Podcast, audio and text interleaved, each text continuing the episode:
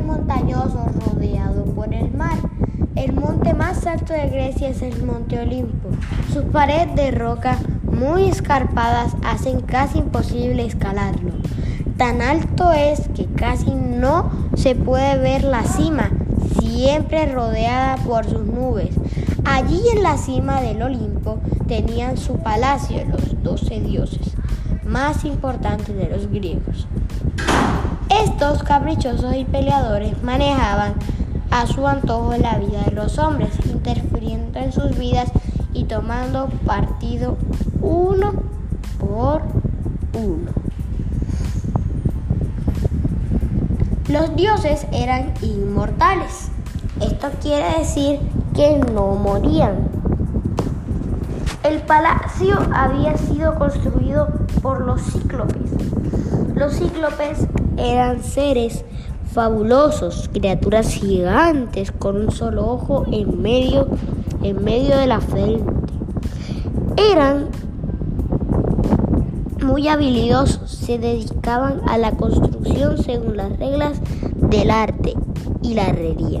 Los cíclopes eran muchos, pero los más importantes eran tres.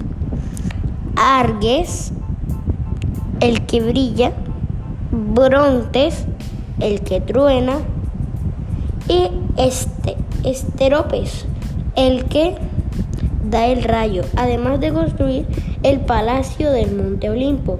Ellos forjaron los rayos de Zeus y son los que le regalaron el trueno y el relámpago.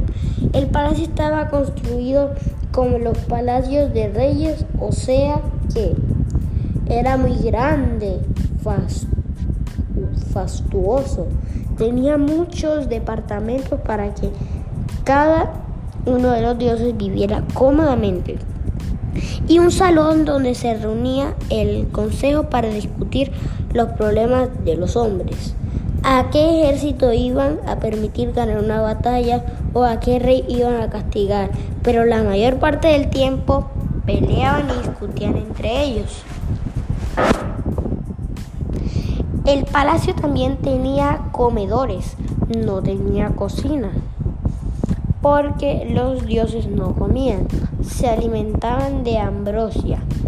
También había salas de armamentos, habitaciones para la servidumbre, establos para los caballos, perreras para los sabuesos y hasta un zoológico donde loro, un águila, tigres, una vaca, una tortuga, un hurón, bueyes blancos, una lechuza, un ciervo, una cigüeña, cisnes, ratones y un estanque lleno de peces. Gracias.